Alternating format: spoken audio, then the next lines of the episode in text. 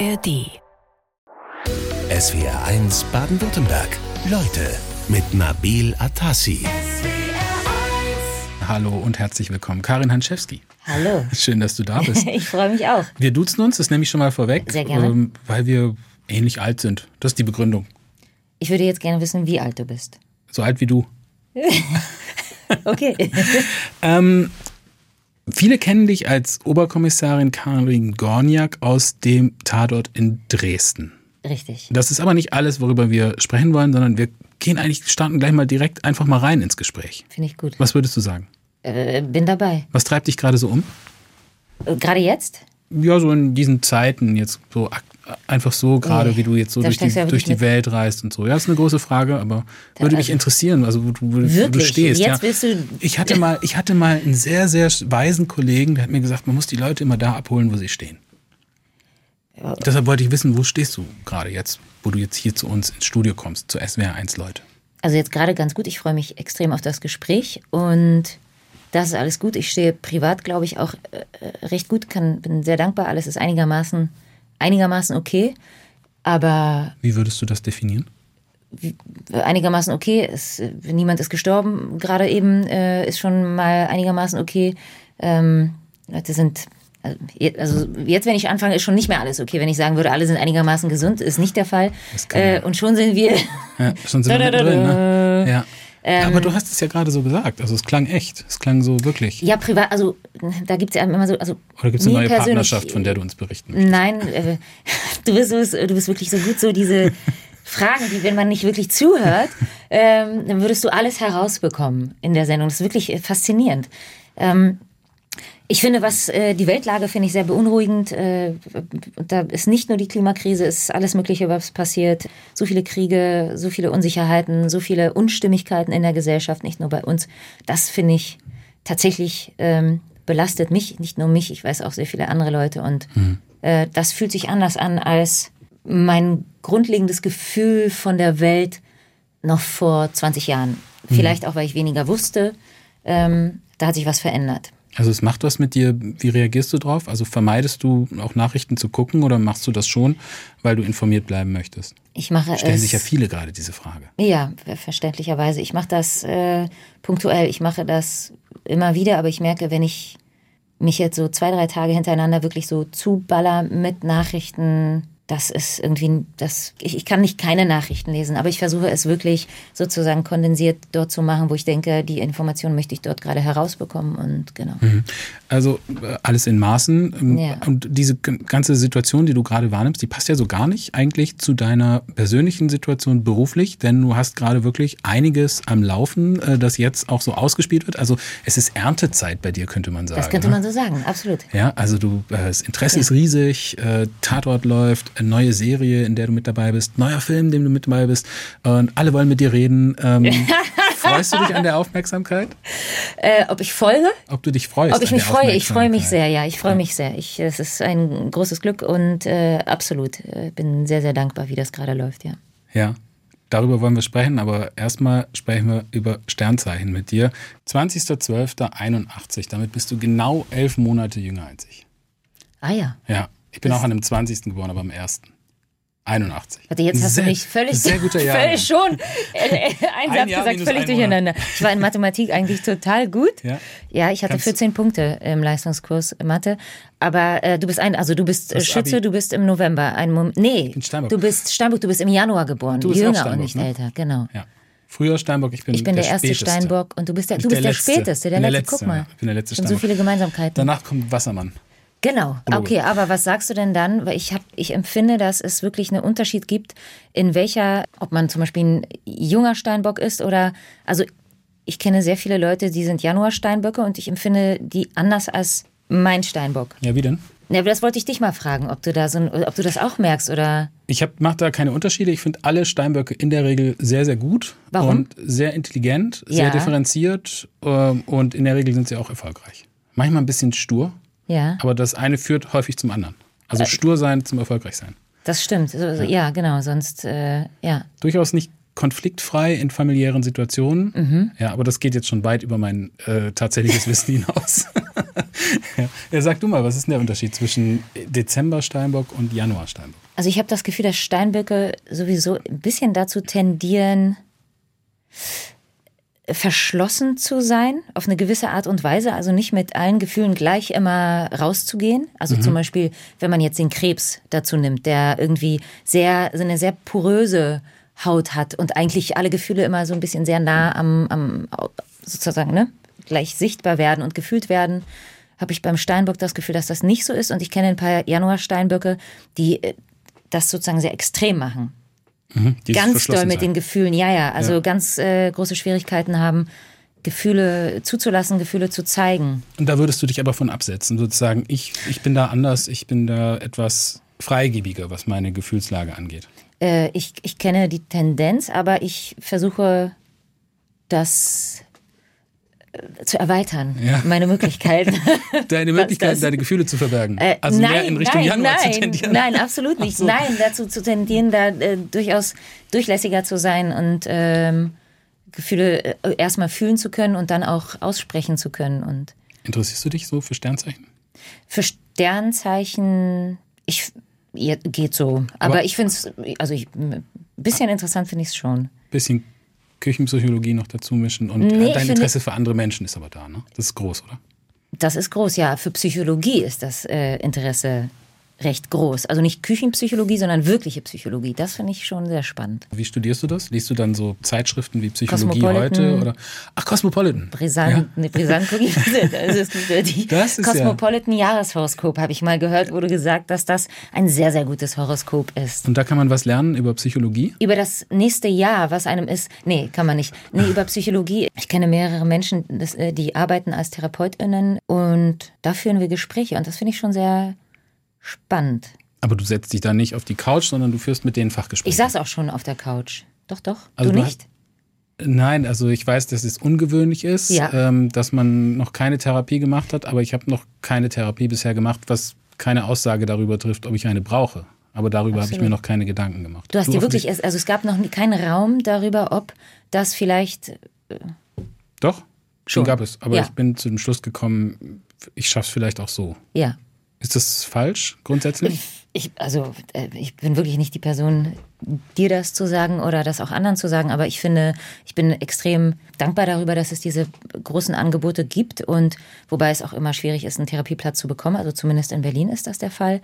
Hm. und also alle Menschen, die das bisher so, der Freundeskreis, also ich weiß noch, vor zehn Jahren hatte nicht jeder äh, eine Therapie gemacht, aber jetzt allmählich alle meiner Freunde sind irgendwie in Therapie oder haben Therapie gemacht.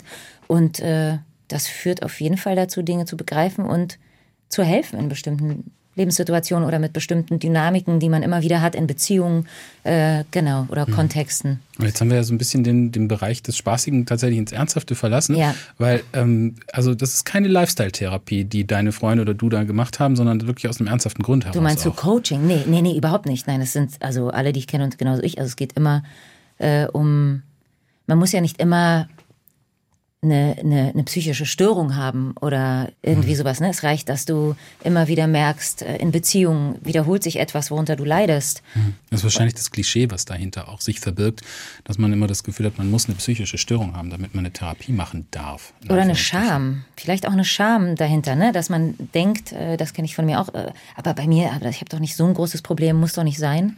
Ähm, und das kenne ich, glaube ich, auch von anderen, also sozusagen das erstmal überhaupt zu machen, einzugestehen, sich die Hilfe, Hilfe also zu suchen. Aber ich empfinde uns Menschen jetzt nicht so wahnsinnig gut darin, zu kommunizieren und Beziehungen zu führen. Also mhm. ich habe das Gefühl, die wenigsten kommunizieren auf eine Art und Weise, dass man einander hört. Also man sieht es in der Gesellschaft. Und es gibt ja dieses GFK, gewaltfreie Kommunikation, die mir persönlich im Leben wirklich äh, viel, viel hilft und viel mehr dazu führt, dass mein Gegenüber mir zuhört und ich genauso. Also wenn mit mir äh, gewaltfrei kommuniziert wird, kann ich die Dinge viel einfacher hören, überhaupt hören erstmal, annehmen und dann auch eingestehen, okay, äh, tut mir leid und ähm, versuche ich anders zu machen. Mhm. Karin Hanczewski ist in SW1 Leute und ich habe richtig was gelernt, nämlich was gewaltfreie Kommunikation ist. Das habe ich tatsächlich noch nie gehört. Kannst Nein. du es mir bitte erklären? Was ist gewaltfreie ja. Kommunikation? Ich versuch's. Also normalerweise tendieren wir ja dazu, wenn uns äh, wenn wir verletzt sind, dann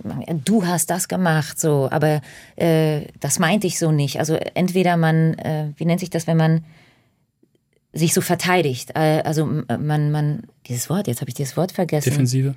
Ja, beziehungsweise aus der Defensive raus ähm, sich. Flucht nach vorne. Ja, oder du sagst mir, äh, guck mal, äh, das hat mir wehgetan und dann fange ich an, mich zu entschuldigen. Nicht, also Übertragung. Ich sag, Gegenübertragung. Ist das großartig. Jetzt sind wir in einer Spiele-Rateshow, meine Damen und Herren.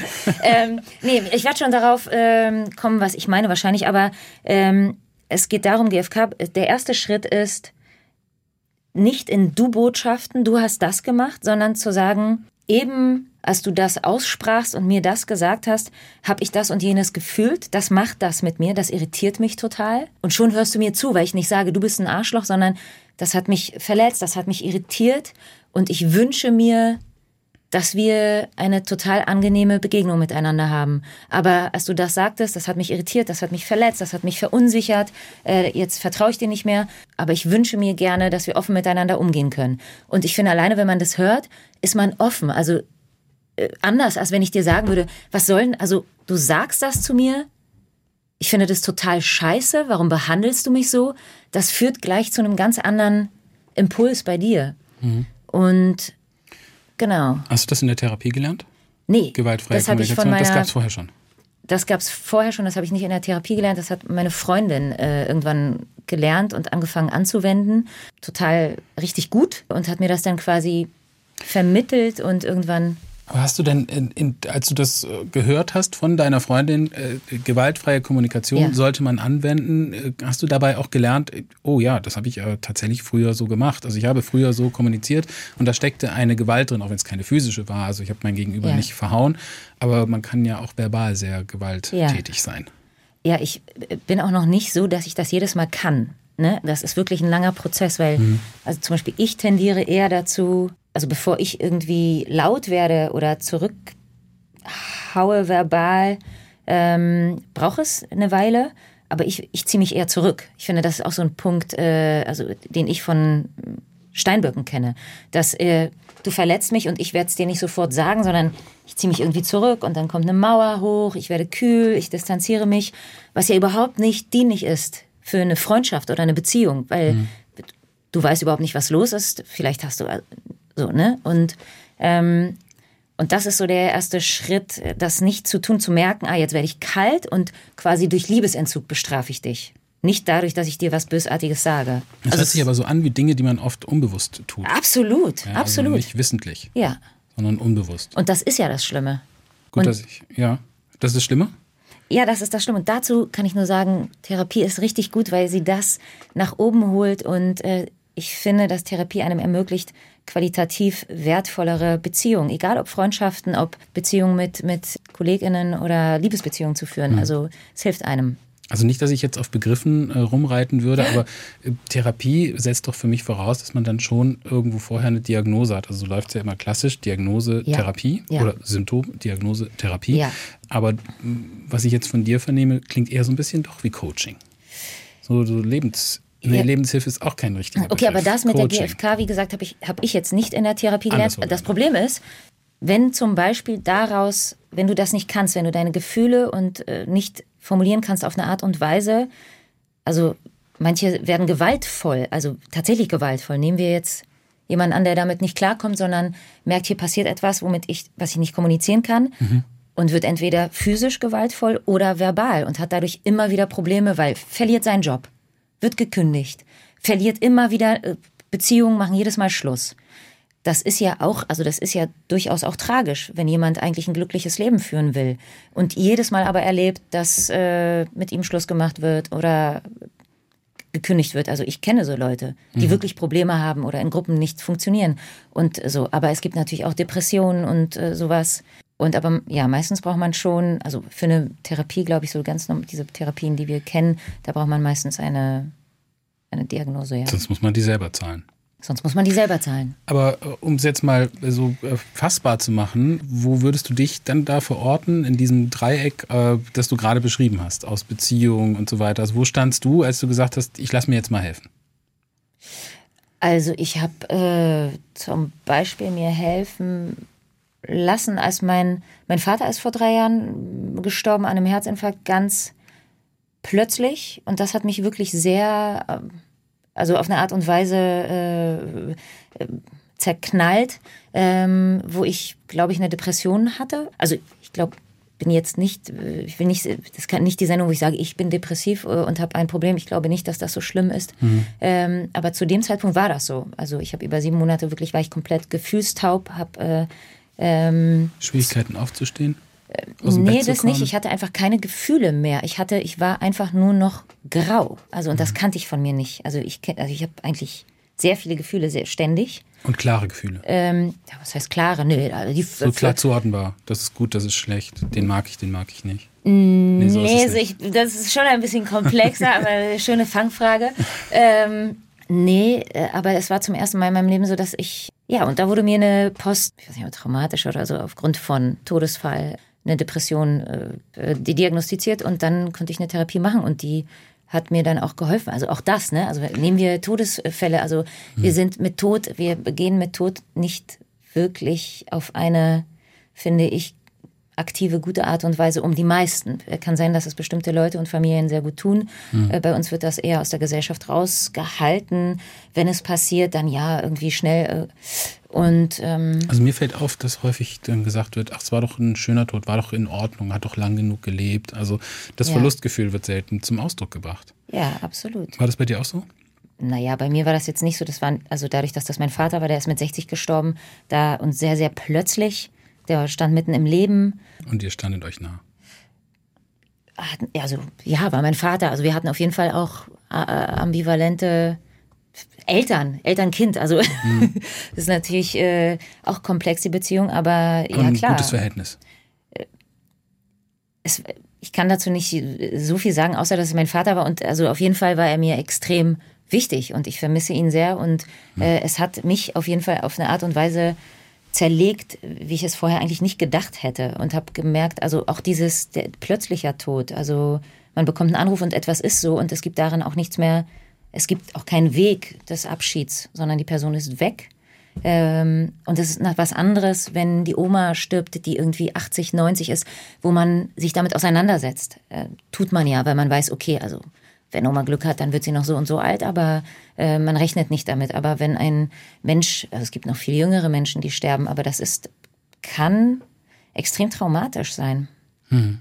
Ja. Und wie würdest du es jetzt mit drei Jahren Abstand äh, sehen? Also du hast, du hast eine Therapie dann gemacht und ja. ähm, hast du da, konntest du davon profitieren?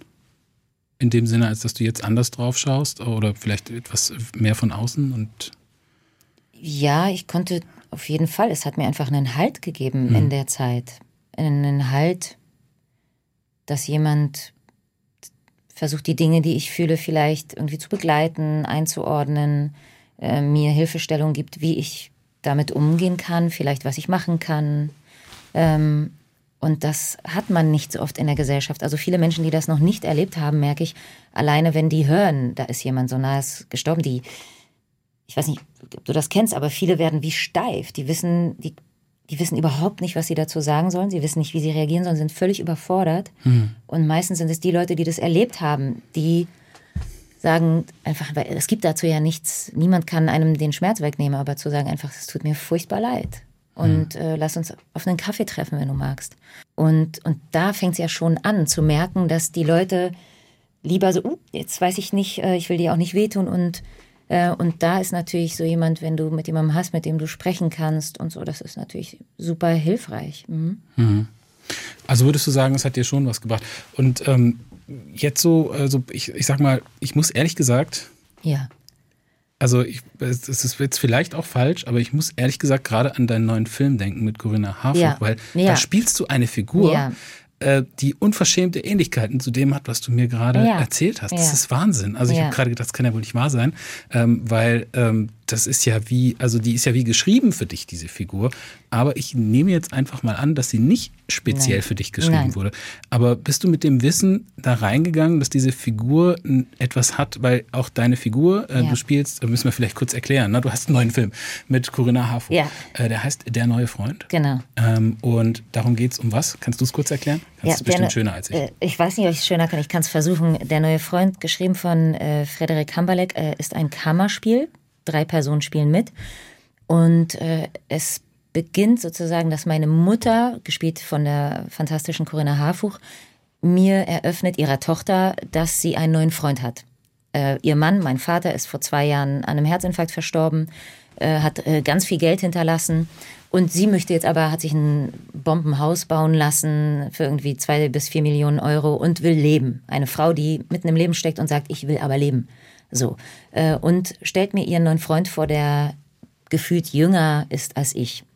Und ähm, dann, also was dann eigentlich passiert ist, dass ich hinterfrage, ob er wirklich aus Liebe mit meiner Mutter zusammen ist oder äh, eröffne ihr, dass er ein Betrüger ist und ich glaube, er ist ein Heiratsschwindler und will letztendlich nur an ihr Geld. Also das ist grob die Story und es geht um Liebe, es geht um Eifersucht, es geht um diese Mutter-Tochter-Beziehung natürlich. Es wird getrunken, es ist, wenn man dem so zuhört, könnte man denken, oh Gott, das ist so ein ganz schweres Drama. Es ist aber lustigerweise nicht. Ich finde, es ist sehr humorvoll, also überall, wo man kann, versucht man den Humor irgendwie äh, rauszufischen, zumindest haben wir das versucht und ähm, Genau, also es tun sich Abgründe auf und es wird viel gestritten und so. Ja, das Verrückte an diesem Film, der läuft ja gerade in der ARD Mediathek, also ist jetzt gerade Ja. abrufbar und zu sehen. Äh, eigentlich ist es ja gar kein Film, so wie man sich einen Film vorstellt, sondern der spielt ja die ganze Zeit nur an mit drei Menschen und so wahnsinnig viele ähm, Kulissen gibt es da auch nicht, sondern es spielt Nee. eigentlich nur in diesem Haus. Es spielt und eigentlich nur ein in bisschen diesem Haus. davor. Richtig, Ja. so ist es. Ähm, ja. Bist du, also man muss ja als Schauspielerin ein, Casting machen, um da hinzukommen. Ähm, bist du damals mit dem Wissen da reingegangen, dass wir gerade von dir vermittelt bekommen haben, diese Figur hat Parallelen zu mir und deswegen kann ich sie besonders gut spielen? Spielt das da eine Rolle oder bist du dann doch eher professionell und sagst, hat wirklich nichts mit mir zu tun, diese Parallele ist zufällig, interessiert mich nicht, ich mache einfach immer gleich. Nee, also immer, ich mache immer gleich, überhaupt nicht. Äh, es ist, es ist ja immer eine, also eine Mischung, bei mir zumindest, dass äh, jede Figur, man guckt, was sind die Parallelen zu der Figur und wo ist die Figur aber anders als man selbst. Also was muss man quasi hochtunen, was muss man runtertunen in sich, äh, welche Facetten und ähm, Natürlich hat mich das auch irritiert, äh, überrascht, dass es da diese Ähnlichkeit gibt. Aber die konnte ich natürlich nutzen, weil es ein Verständnis gibt. Also ich hatte das Gefühl, ich, dass diese Figur der Johanna, also der Tochter, die Figur, die ich spiele, dass die im Gegensatz zu der Mutter diesen Vater nicht losgelassen hat. Die Mutter sagt an einer Stelle, das war's und es war eine schwere Zeit und das und jenes und jetzt will ich leben, ich will glücklich sein. Und Johanna ist da noch nicht. Die vermisst ihren Vater, würde sich von ihrer Mutter wünschen, dass sie genauso trauert um den Vater. Ähm, und jetzt habe ich irgendwie den Faden verloren. Genau, und das, genau, die Ähn- Ähnlichkeiten. Und beim, ich fand das Buch einfach großartig. Äh, Ich wusste, dass das natürlich spielerisch gerade für mich äh, also wirklich enorm toll ist. Man kann da sehr, sehr viel rein, reinlegen in diese Figur. Gerade weil es so kammerspielartig Ja, ist und- in und dieser Dreierkonstellation, Ja, wenn man nicht so tausend kleine Szenen hat an verschiedenen Orten. Ja, Macht das einen Unterschied? Ja, absolut, aber auch die Szenen, also es gab Szenen, die waren mehrere Seiten lang. Oftmals sind die Szenen wirklich eine Seite, anderthalb, zwei Seiten lang in einem Film. Also wirklich überschaubar, einen Bogen, den man spielen muss. Wenn dann noch vier Leute mitreden, dann hat man da irgendwie vier, fünf Sätze und Ja, was ist ein Bogen? ein Bogen Cliffhanger, ist, oder? äh, ist äh, ein Bogen ist wie eine ein dramatischer innerlicher Bogen. Also eine Szene fängt an und äh, ich steige ein mit äh, Hi, ich äh, scheiße, ich hab, ich brauche Geld. Äh, weißt du, mein Dings wird verpfändet, ich brauche Geld, kannst du mir Geld leihen? Und dann gibt's die Szene, wo du mit mir redest und sagst, aber ich habe auch keinen, ich brauche nicht. Und ich sag, aber hey, komm und so. Äh, und das ist der Bogen über die ganze Szene und am Ende kommt man, gibst du mir entweder das Geld oder wir streiten oder landen im Bett oder was auch immer Ah, das ist der Bogen. der Bogen, ein dramaturgischer, Ein dramaturgischer Bogen. Bogen. Und hier hatten wir Szenen, wo die neun Seiten lang waren. Also wo ich meiner, mit meiner Mutter in einen Streit gerate, also wo es zuerst mal nett anfängt, plötzlich streiten wir uns und dann lachen wir und so. Und das ist, hatte fast so was Theater-ähnliches, dass man wirklich so lange an etwas dranbleibt. Und das habe ich natürlich sofort gesehen am Buch, dass das was Großartiges ist. Und als ich erfahren habe, dass Corinna Harfuch also die Henriette spielt. Mhm. Also du hast vorhin schon den Begriff äh, des Adjektiv fantastisch vorne dran gehängt, als du Corinna Harfuch gesagt hast. Ja. Also du sagst nicht einfach nur Corinna Harfuch, du sagst die fantastische Corinna Harfuch, obwohl ich gar nicht danach gefragt habe. Das heißt, du hältst große Stücke auf sie. Ja, absolut. Hast ja. du auch schon vorher gemacht? Oder erst ja, seit ihr zusammen nein, gespielt habt? Nee, äh, jetzt auch, aber schon vorher. Also ich habe das gesehen, dass Corinna das spielt und mir war klar, ich muss diese Rolle bekommen. Ich möchte mit dieser Frau zusammen spielen. Also sie ist eine großartige Schauspielerin und äh, es war mir klar, dass äh, wenn wir zusammen spielen, dass das für mich auf jeden Fall sehr viel eine große Freude sein wird. Also sie ist ja ausgewiesen als tolle Schauspielerin. Ja. Das ist jetzt kein super Geheimtipp. Äh, Nein, das ist wirklich kein Geheimtipp. das wäre ja was, wenn ich gucke. Die müsst ihr euch mal angucken. Ja, das wäre eine Entdeckung gewesen. Aber was macht sie denn für dich aus? Also so, jetzt hast du ja wirklich den Einblick gehabt. Äh, du ja. hast gerade dieses Drehbuch, das fand ich ganz interessant, weil ich habe von einem Schauspielerkollegen von dir mal gehört, es gibt die Drei-Finger-Regel ähm, für das Drehbuch. Ich mhm. gehe also an eine Stelle, tu meinen Finger rein, guck, ob ich drin vorkomme, meine Rolle. Mhm. Dann nochmal Finger rein, gucken, ob ich die Rolle. Dann nochmal, ein drittes Mal. Und wenn ich bei allen drei Zufallspunkten nicht vorkomme, dann nehme ich die Rolle nicht. Wer hat dir denn das erzählt? Das kann ich leider nicht verraten, aus Datenschutzgründen. Hast du noch nie gehört? Da kann man Regel? auch manchmal einen Fehler machen, weil, also, ich habe schon Bücher gehabt, wo ich, äh, wenn man die falschen drei Seiten erwischt und man spielt nicht, also man sieht sich da nicht und dann hat man aber zehn Seiten weiter wirklich wundervolle Szenen zu spielen, das hat man natürlich. heißt, aber, heißt aber, du hast die Drei-Finger-Regel schon mal angewendet. Ich habe sie noch nie angewendet. Und auch noch nie was davon gehört. Noch nie was davon gehört, äh, nein, und noch nie angewendet. Würde ich auch nicht machen, nein. Ja, dann nehme ich, genau, ich wollte gerade sagen, dann nehme ich auch mal an, dass sie, du bist ja schon eine Weile dabei, in deinem schauspielerischen Leben wahrscheinlich auch keine Rolle mehr spielen wird. Die Drei-Finger-Regel. Das nehme ich hoffentlich an. Okay. Ja. Also das Drehbuch ist wichtig und ähm, wenn du dich, also ich habe mich ja schon immer dafür interessiert, aber wie ist, wenn man so ähm, sagt, also kommen so die Rollen auf einen zu, dass man sagt, äh, weil du gesagt hast, ich habe das Drehbuch gelesen. Ähm, das ist so eine, eine Schwelle für dich, wenn du dich für eine Rolle interessierst. Ist das so der erste Schritt? Also interessiert sich die Schauspielerin für die Rolle oder kommt die Rolle zur Schauspielerin und die Schauspielerin guckt dann, ob sie sich für die Rolle interessiert? Wie rum geht? Oder kann beides sein? War das zu kompliziert? War das zu kompliziert jetzt? Ähm, nein, aber ich, ja, vielleicht schon ein bisschen. Also, ähm, Weißt du, was ich meine? Kommt die Rolle zu dir oder gehst du zur Rolle? Ich mach's kurz. Also, ich kann sehr schwer zur Rolle kommen, weil, also zumindest funktioniert das bei mir so und größtenteils so, dass wir natürlich Drehbücher äh, angeboten bekommen also wir kriegen entweder kriegen wir ein Angebot wirklich für die Rolle und es wird gesagt, die möchten wir dir anbieten, lies das Drehbuch, sag ja oder nein. Oder hier liest das Drehbuch und wir möchten dich einladen zum Casting. Das genau sind, das meinte ich gerade. Na, guck mal, ja. ich habe dich verstanden. Sehr gut. Und äh, das sind sozusagen die zwei Möglichkeiten. Das heißt, es kommt immer zu mir. Also ich kann nicht, also natürlich, also es wäre wundervoll, wenn ich zu den Rollen kommen würde und sagen könnte, also ich wünsche mir jetzt gerne, das möchte ich spielen. ähm, so ist das leider bisher nicht. Also außer ich äh, arbeite mit einem mit jemandem zusammen, der für mich etwas schreibt und ich sage, hör mal zu, ich würde so wahnsinnig gerne das und jenes spielen, kannst du da nicht was schreiben? Das wäre sozusagen die andere Variante. Jetzt müssen wir noch mal kurz zu äh, Corinna Harfuch zurück. Komm mir, ja. Ich habe ja gesagt, ausgewiesen, gute Schauspielerin, ja, nicht genau. entdeckt von dir. Du hast absolut recht. Aber was findest du ganz speziell an ihr? Du hast ja jetzt wirklich intensiv mit ihr gespielt, lange Szenen, ein intensiver Film, weil, ja, ist ja. so in diesem Film. Muss man sich angucken, damit man es versteht. Ja, äh, ich war jetzt vor kurzem auch Corinna Harfo hat auch ein Theater in Klandorf, ein äh, bisschen Ach. außerhalb von Berlin entfernt, hat ein eigenes Theater aufgemacht, wo sie sozusagen Raum bietet für Menschen dort was zu machen, aber auch eigene Abende hat. Und ich war bei einem Abend äh, von ihr, äh, so ein Mozart-Abend, wo sie mitgespielt hat, gesungen hat.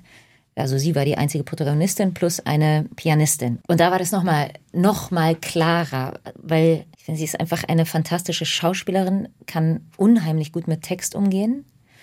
Was ich an ihr so toll finde, dass sie hat eine wunderbare, ich mag äh, hu äh, trockenen Humor. Äh, ich stehe nicht auf dieses äh, äh, Schenkelklopfer und dieses mhm. auf dämlich spielen, sondern ihr Humor ist wahnsinnig trocken und aber scharf und sie hat aber auch die Möglichkeit, wirklich in einer, in einer absoluten Kürze umzuschalten und sich völlig durchlässig zu machen und ganz berührt zu sein und ganz weich zu sein, ganz viel Herz zu zeigen. Und diese Mischung finde ich wirklich äh, absolut genial und eine unheimliche Kraft, einen unheimlichen Humor. ja, ist einfach, also. Und, und in der neue Freund, in dem Film, in dem ihr Ja. zusammen spielt, das ist ja eigentlich deine Gelegenheit gewesen, jetzt einmal mit Corinna Harfuch spielen. Ja. Kommt es da denn auch zur Geltung, alles? Ja, Okay. also finde ich Wäre ja Also schade gewesen, wenn es gerade in dem Film nicht so gut Nein. zur Geltung gekommen wäre und du ausgerechnet in diesem Film mit dabei bist. nein, um Gottes Willen. Äh, also vielleicht ha- kriegen wir nochmal die Möglichkeit, miteinander zu spielen. Ähm, Ihr seid ja Corinna- beide noch jung. Richtig, Corinna hat Lust drauf und ich auch. Äh, und Hat sie das gesagt? das hat sie gesagt. Vielleicht hat sie gelogen, aber das hat sie mir gesagt. Sie würde gerne Möglicherweise. ja. Das kannst du Glaubst du, möglicherweise besser. Man kann es nie ausschließen, aber ich würde sagen, du kennst sie besser als ich. Weil ich sie gar nicht kenne. Ja, aber vom, wenn du uns so zugeschaut hast, würdest du glauben, dass sie mich angelogen hat? Auf keinen Fall. Guck mal, okay, dann bin ich beruhigt. Ähm, Wobei sie ihre Tochter manchmal schon kritisch beäugt in Das diesem Film stimmt. und auch nicht zu Unrecht. findest du? Du Ja, ich an, finde, etwas die- an die Johanna Au- auszusetzen. Ja, also das, das, äh, die, jetzt verraten wir vielleicht auch zu viel, Ja. weil wenn wir das jetzt zu Ende Das reden, dann kann, braucht man den Film fast nicht mehr zu sehen. Aber ich sag mal so, es gibt Wendungen. Es gibt Wendungen, Oder? Gott sei Dank. Also auch Sympathiewendungen. Das, ja, aber das ist, äh, ich finde das ja so geil an Filmen, wenn das Filme schaffen. Also, dass du einen Film guckst. Ich finde ja die Filme, wo du guckst 10 Minuten, 15 Minuten, auch eine halbe Stunde, du hast immer das Gefühl, so ein bisschen, du weißt immer. Du weißt immer irgendwie, wie die Strömung läuft, was für Wellen kommen werden. Ich, äh, also überhaupt nicht überrascht zu werden, finde ich meistens relativ. Hörst du deshalb auf beim Tatort? Weil das da so ist? Wieso findest du die Tatorte so wendungsarm? In schlechten Fällen ja, manchmal. Ja. Und in guten Ja. Fällen schaffen sie es, diese Wendungen zu erzeugen. Also irgendeine Ja. Wendung gibt es ja immer. Aber Ja. äh, es gibt ja nicht umsonst äh, diese Tatort-Rate-Gruppen, die dir sicherlich auch bekannt sind, Ja. wo also am Anfang des Films schon gesagt wird, ich weiß, wer es war. Ja. Und häufig man dann halt einfach recht hat. Ja, Ja. ja. Aber ist nicht der Grund offensichtlich. Nee, das ist nicht der, das ist nicht der Grund. Also es gab ja sehr unterschiedliche, so Bücher werden ja immer wieder auch von anderen AutorInnen geschrieben. Wir haben immer eine andere Regie. Ähm, Das heißt, da gibt's immer wirklich eine Möglichkeit, äh, überrascht zu werden. Und ich hatte auch letztes Jahr, auch dieses Jahr, hatte ich Arbeiten, die ganz toll waren und bereichernd waren und ganz tolle Begegnungen. Ähm, Also das ist auf jeden Fall, aber natürlich ist die Frage, inwiefern man immer wieder Kriminalfälle erzählen will oder ob man sich mit anderen Thematiken beschäftigen will. Das, ist das eine Antwort jetzt auf meine Frage, warum du aufgehört hast? Du hast es im Mai Nee. schon bekannt gegeben, weil ich, spreche es jetzt an, weil dein aktueller Tatort, Ja. der läuft jetzt auch noch. Also man Ja, könnte der von einem genau, gewissen genau.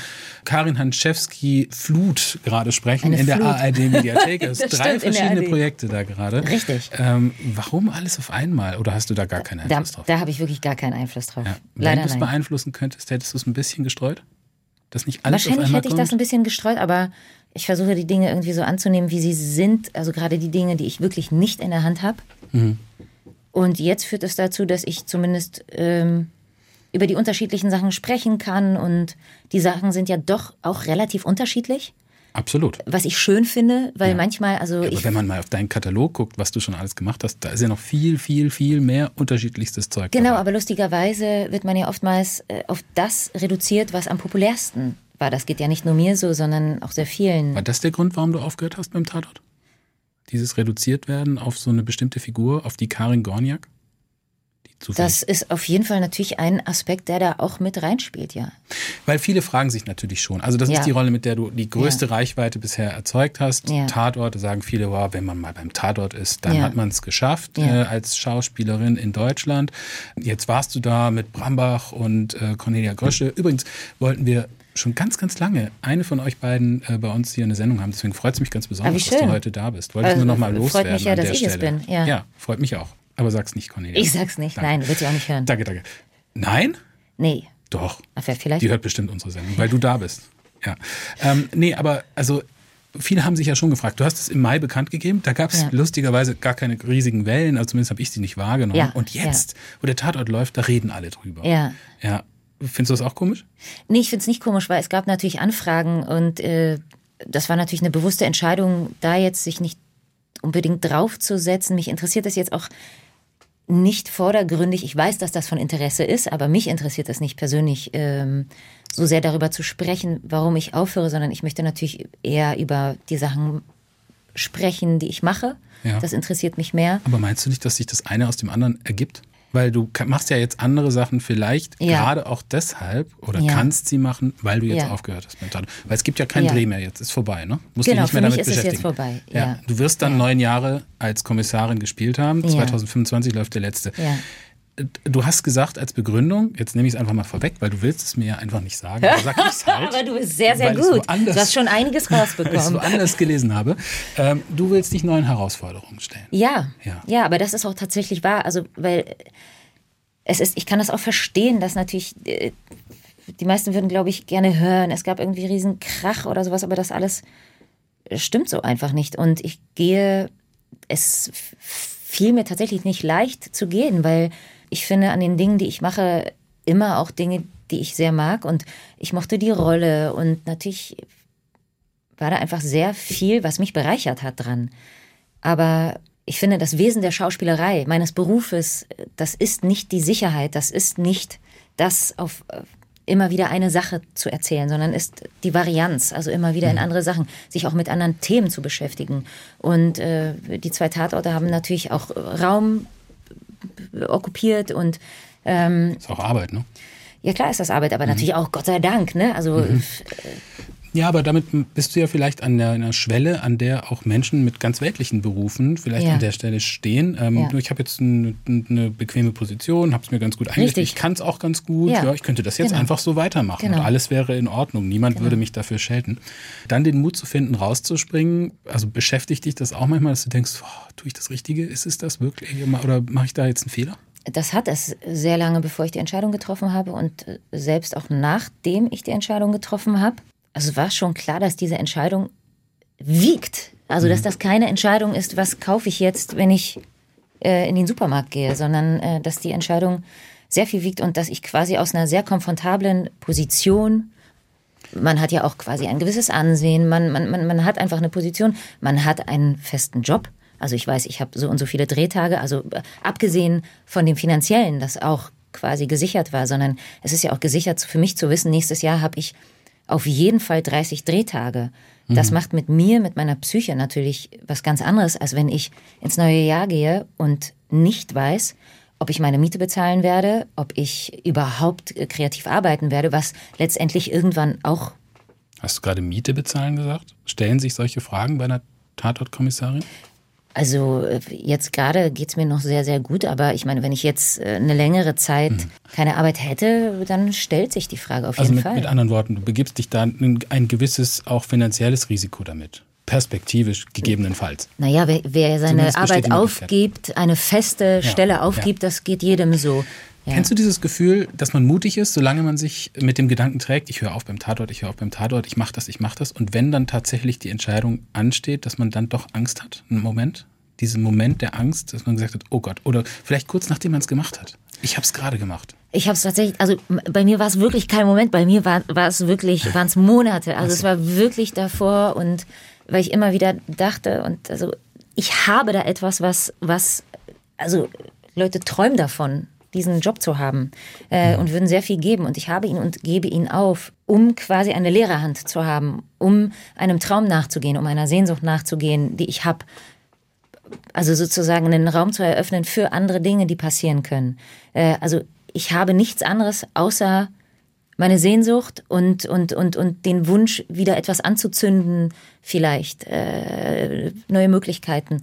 Und da muss man schon einen großen Glauben haben, dass das auch funktioniert. Und natürlich hat da ganz viel Angst reingespielt, die plötzlich über die Ecke kam und gesagt hat, bist du dir sicher, dass das überhaupt funktioniert? Also Was, Was- Soll, was soll da rein in die leere Hand? Hast du schon, weißt, weißt du schon, was rein soll in die Leere? Also welche, welche neuen Impulse stellst du dir denn vor? Wir kommen gleich zu Ja. einem, der ja schon da ist. Also es sind ja auch schon welche da tatsächlich. Ja, ja, es sind- es Zum sind Beispiel der Film, über den wir vorhin gesprochen Ja, haben. es Oder sind würdest du welche den noch da. nicht dazu zählen? Doch, ab, absolut, absolut. Äh, Der und auch Parlament äh, ist etwas, Genau. also Parlament, natürlich passieren so viele wirklich großartige. Also Parlament ganz kurz zwischendurch, damit ja. es nicht so im Raum steht. Ja. ARD One-Produktion, Belgisch, Deutsch, Französisch läuft. äh, Du kommst in der dritten Staffel dazu Ja. und musst auch Martin Brambach nicht vermissen. Das vielleicht so als Bogen. Bogen Ja. hast du gesagt, ne? Den Bogen machen wir Ja. aber gleich zu Ende. Aber du wolltest gerade noch erzählen, welche neuen Impulse erhoffst du dir jetzt von dieser neuen, ich nenne es mal einen neuen Abschnitt? Also mehr, sehr gerne mehr von diesen Projekten, wie zum Beispiel also äh, mit Corinna, der neue Freund, äh, also Projekte, in denen ich Anspruchsvolle also, Filme. Also so wie Meredith Becker, die gesagt hat, ich höre auf, weil ich will Arthouse-Kino machen. Ich habe absolut nichts gegen Arthouse-Kino. Ich bin ein großer Fan. Nicht, dass äh, man das jetzt auf dich anwenden muss. Nein, nein, aber ich finde das, also ich kann das absolut Begründung nachvollziehen. Von Meredith Becker, das war wirklich die Begründung. Sie hat gesagt, ja, ich habe sie auf einer Bühne gesehen, ja. tatsächlich. Also ich bin die Primärquelle äh, dieser Information. Äh, ich habe sie auf einer Bühne gesehen und sie hat gesagt, ich höre auf beim äh, Tatort, weil ich möchte mehr Arthouse-Kino machen, anspruchsvollere in Anführungsstrichen Projekten, ohne jetzt, dass ich werten würde, Tatort ist nicht anspruchsvoll. Genau, das würde ja quasi, genau, das würde ich so nicht sagen, weil das würde diskreditieren die Arbeit, die ich bisher gemacht habe. Und die, aber ich, ähm, es ist auf jeden Fall der Gedanke, andere Themen mich mit anderen Themen zu befassen. Also es ist klar, dass ein Tatort ein ganz bestimmtes Themenspektrum, wobei auch dort, also ich meine jetzt der Tatort, der lief, da ging es um K.O.-Tropfen, dann geht es um, keine Ahnung, Gewalt in der Partnerschaft, häusliche Gewalt. Also die Themen sind relativ natürlich total äh, unterschiedlich, mhm. aber ich habe schon das Gefühl, dass in einem Tatort wie so ein Thema aufgegriffen wird, nicht immer die Komplexität erfährt, die ich gerne sozusagen darin auch sehen würde. Also zum Beispiel das Thema äh, häusliche Gewalt oder so, wie man das dann, weil man muss natürlich einen Fall bedienen, man muss äh, die Struktur eines Tatorts bedienen. Mhm. Anstatt jetzt wirklich zu gucken, okay, äh, häusliche Gewalt kommt sehr oft vor in der Gesellschaft, äh, lass uns damit beschäftigen, äh, wie können wir das filmisch so erzählen, dass es irgendwie im Bewusstsein stecken bleibt bei den Leuten, die zuschauen.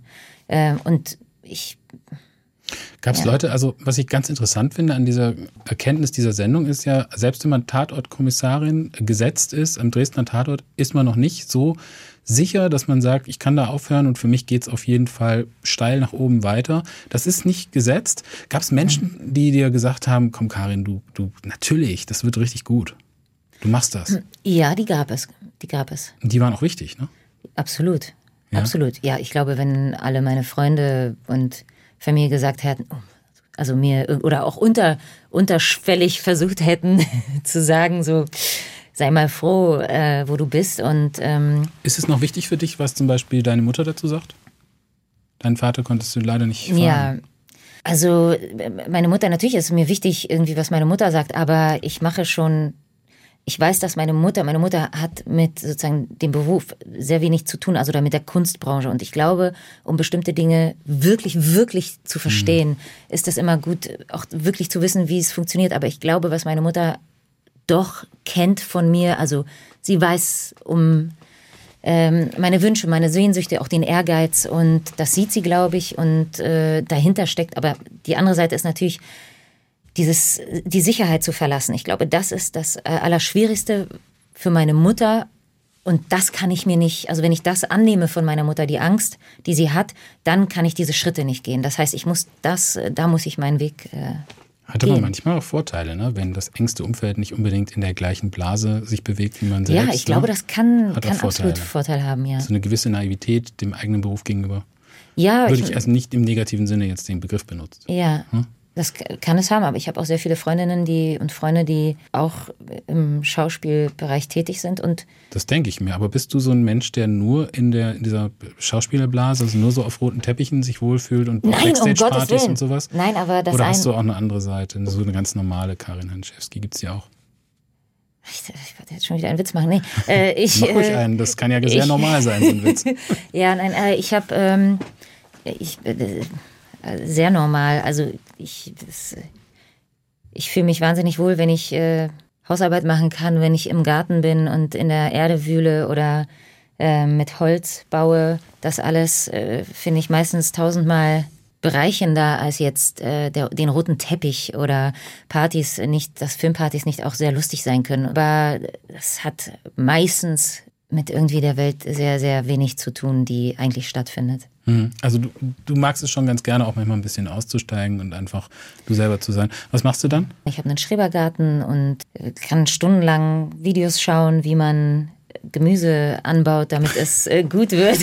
Ich habe, äh, das ist so ein Garten mit so einer Laube drauf. Es war, die war so eine 40 Jahre alte DDR-Laube und die habe ich im ersten Jahr innen, also in anderthalb Jahren jetzt komplett ausgebaut, anders umgebaut. Also habe wirklich jeden Tag im Sommer war ich im, im Garten und habe zehn Stunden Wände neu gesetzt und eine Decke und dann irgendwann den Boden gelegt und das ist für mich äh, richtig äh, Boden, wie nennt man das? Ich berühre den Boden und bin einfach nur glücklich und arbeite mit meinen Händen und mit dem Körper und der Kopf schaltet sich aus. Das finde ich super äh, erholsam, weil gerade die Schauspielerei ist ja so, ich lerne die Texte, das ist eine unheimliche, Kopf, äh, unheimliche Kopfarbeit und mhm. nicht nur das, sondern sich auch reinzufühlen in diese, also man geht ja ganz doll in eine Gedankenwelt, in eine emotionale Verbindung. Es ist alles so eine überhaupt nicht handwerkliche Arbeit. Also ja. Ist es nicht auch furchtbar anstrengend, immer irgendwas auf einen Termin fertig machen zu müssen? Also äh, so ein Casting ist doch bestimmt auch so eine Prüfungssituation. Ja, also es ist absolut. Voll. Es ist extrem aufregend. Und ja. irgendwie auch jeder Drehtag, oder? Nicht jeder, aber die ersten Drehtage sind immer ganz schlimm. Also ich finde, der erste Drehtag ist wirklich, ich glaube, für alle extrem aufregend und äh, das Herz schlägt ganz schlimm. Und das Schöne ist, gerade wenn man Hauptrollen spielt, dann, also nach zwei, drei Tagen, nach einer Woche legt es sich, dann findet man immer mehr rein. Und dann läuft das einigermaßen meistens ohne Angst. Also man arbeitet wirklich. Man geht wirklich in die kreative Arbeit ohne diese ganz schlimme An äh, Anfangsaufregung, was für mich sehr befreiend ist. Ich hasse das, wenn ich so, so viel, also es kann natürlich sehr viel Kraft freisetzen. Also bei Castings kann es, diese Angst hat ja auch enorme, äh, enorme Kraft, ein, ein Potenzial, in, in irgendwas reinzugehen, in Energie. Hm. Aber die kann einen auch hindern. Und irgendwie ans abgelehnt werden muss man sich auch gewöhnen. Ne? Ja, das ist furchtbar daran. Gewöhnt man sich ehrlich gesagt nie so richtig. Also das macht immer irgendwas mit einem. Ja. Ja. Mhm. Gab es dich eigentlich auch schon vor der Schauspielerei? Also du machst das ja schon wirklich sehr lange. Ne? Ja. Also, weiß nicht, wie lange machst du es eigentlich schon? 20 Jahre? Ich mache es, ich bin irgendwann 20? auf die Schauspielschule. Ja, ich glaube 20 Jahre. Ja, mhm. sogar einen Ticken länger, glaube ich. Also das heißt, davor gibt, also als Nicht-Schauspielerin ja. gibt es dich eigentlich nur in deiner Jugend. Ja, bis 21 ein bisschen, genau. Ja, so. so eine erweiterte Jugend. Erweiterte Jugend, ja, kann man so sagen. Ja. Was hast du da gemacht? Also äh, gab es für dich schon immer was, war so, so ein gerader Weg, weil du gerade gesagt hast, deine Eltern, zumindest deine Mutter, mhm. haben mit Schauspielerei nichts zu tun. Also mhm. es ist nicht die Geschichte wie bei vielen anderen. Es wurde mir in die Wiege gelegt, weil meine Eltern haben das auch schon gemacht oder waren Produzenten oder waren im ja. Theater oder so. Gab es bei dir nicht. Also gab es nee. einen Traum. Es gab einen Traum, ja. Es gab einen wirklich äh, sehr, sehr, sehr, sehr großen Traum. Ähm, aber meine Eltern wollten wahnsinnig gerne, dass ich studiere. Sie selbst haben nicht studiert. Das war für die ganz wichtig und das haben sie mir natürlich auch immer wieder gesagt. Und nach dem Abi habe ich gedacht, okay, was interessiert mich denn noch? Weil ich hatte auch gar keine Ahnung, wie man zu Schauspiel kommt. Also ich kam aus der Ecke, man, also mit dem Gedanken, du wirst entdeckt. Ich weiß nicht, ob du das kennst, aber wurde früher, also. Ich kenne das, lässt mich bis heute nicht los. Ja? Ich warte immer noch auf die große. aber ähm, äh, äh, genau, und das, äh, das heißt, es, ich dachte auch nicht so, dass es vielleicht smart wäre, auf eine staatliche Schauspielschule zu gehen oder so. Und meine Eltern wollten, dass ich studiere, also habe ich irgendwie kurz, äh, ich dachte, Jura würde mich interessieren, Psychologie und Journalismus. Das fand ich so drei Bereiche, die ich irgendwie super spannend fand. Und dann habe ich da so auf die eine oder andere Art und Weise versucht, irgendwie damit in Berührung zu kommen. Mhm. Und merkte irgendwie, mh, hm, nee, vielleicht doch nicht so ganz. Und dann hatte ich einen Freund von mir, der war mein, ich weiß nicht, irgendwie künstlerischer Mentor, würde ich sagen. Eigentlich Gitarrenlehrer, dann Gesangslehrer und dann habe ich mich mit ihm einfach ganz viel unterhalten über Literatur und alle möglichen Dinge. Also du hast dich erstmal mit Musik beschäftigt, ähm, der so ein künstlerisches Ventil genau, zu haben. Genau, ja, aber ich wollte ein bisschen auf der Gitarre spielen und dann haben wir aber sehr viel geredet und äh, über, über Bücher geredet und ja. äh, er hat sich dem sehr angenommen und der war so die erste Person, die auch diese Welt also künstlerische Welt irgendwie in mein Leben brachte oder zumindest mich einlud. Mhm. Und und der sah das, dass ich das gerne machen will und der meinte dann auch irgendwie, mach das doch jetzt einfach, bewirb dich doch einfach mal auf einer Schauspielerin und versuch es einfach mal. Und ähm, die staatlichen Schulen waren mir alle zu lang, vier Jahre. Und dann dachte ich, nein, also wenn man nur entdeckt werden muss, dann bräuchte ich doch nicht vier Jahre irgendwo sein. Würde ich heute anders machen. Und dann, also mehr Ausbildung und weniger Hoffnung, sozusagen. Äh, ja, also ich. Oder, oder habe ich das jetzt falsch verstanden?